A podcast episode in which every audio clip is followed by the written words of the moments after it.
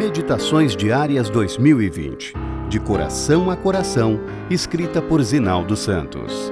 19 de maio, terça-feira. O justo carrancudo.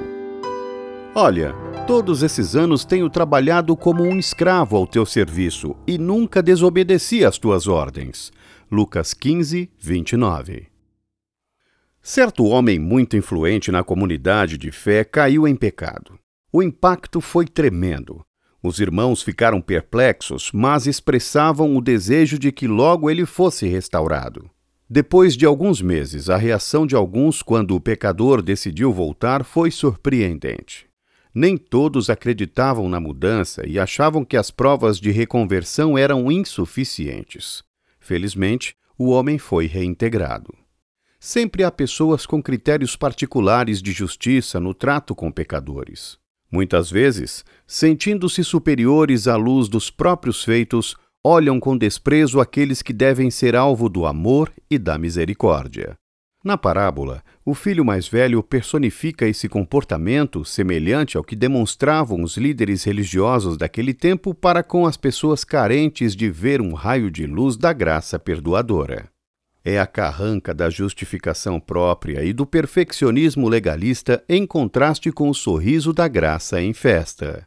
Se a reivindicação de sua parte na herança feita pelo filho mais novo era uma ofensa equivalente a dizer ao pai: Eu desejava que você estivesse morto, não ao menos cruel foi a atitude do filho mais velho, recusando-se a participar da festa para o irmão e discutindo com o pai diante dos convidados.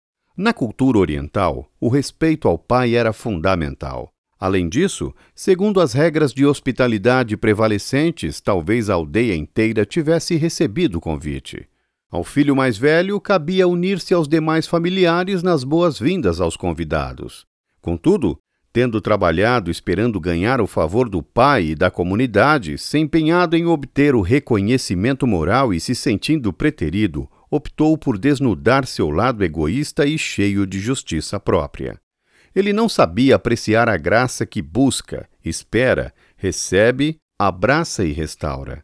Ao sair à sua procura, o pai ouviu a amarga contestação e explicou que ele também podia ter tudo o que era da família. Ellen White diz, abre aspas, como concessões imerecidas do amor, fecha aspas, não como pagamento pelos serviços prestados. Quem quer que tenha deixado o lar e para ele voltado arrependido é nosso irmão, filho do mesmo pai.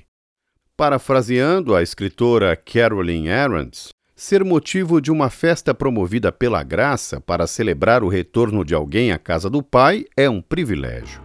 Ser convidado a preparar e participar do banquete e do acolhimento ao pródigo é um presente de valor igual. Sob hipótese nenhuma, o recuse.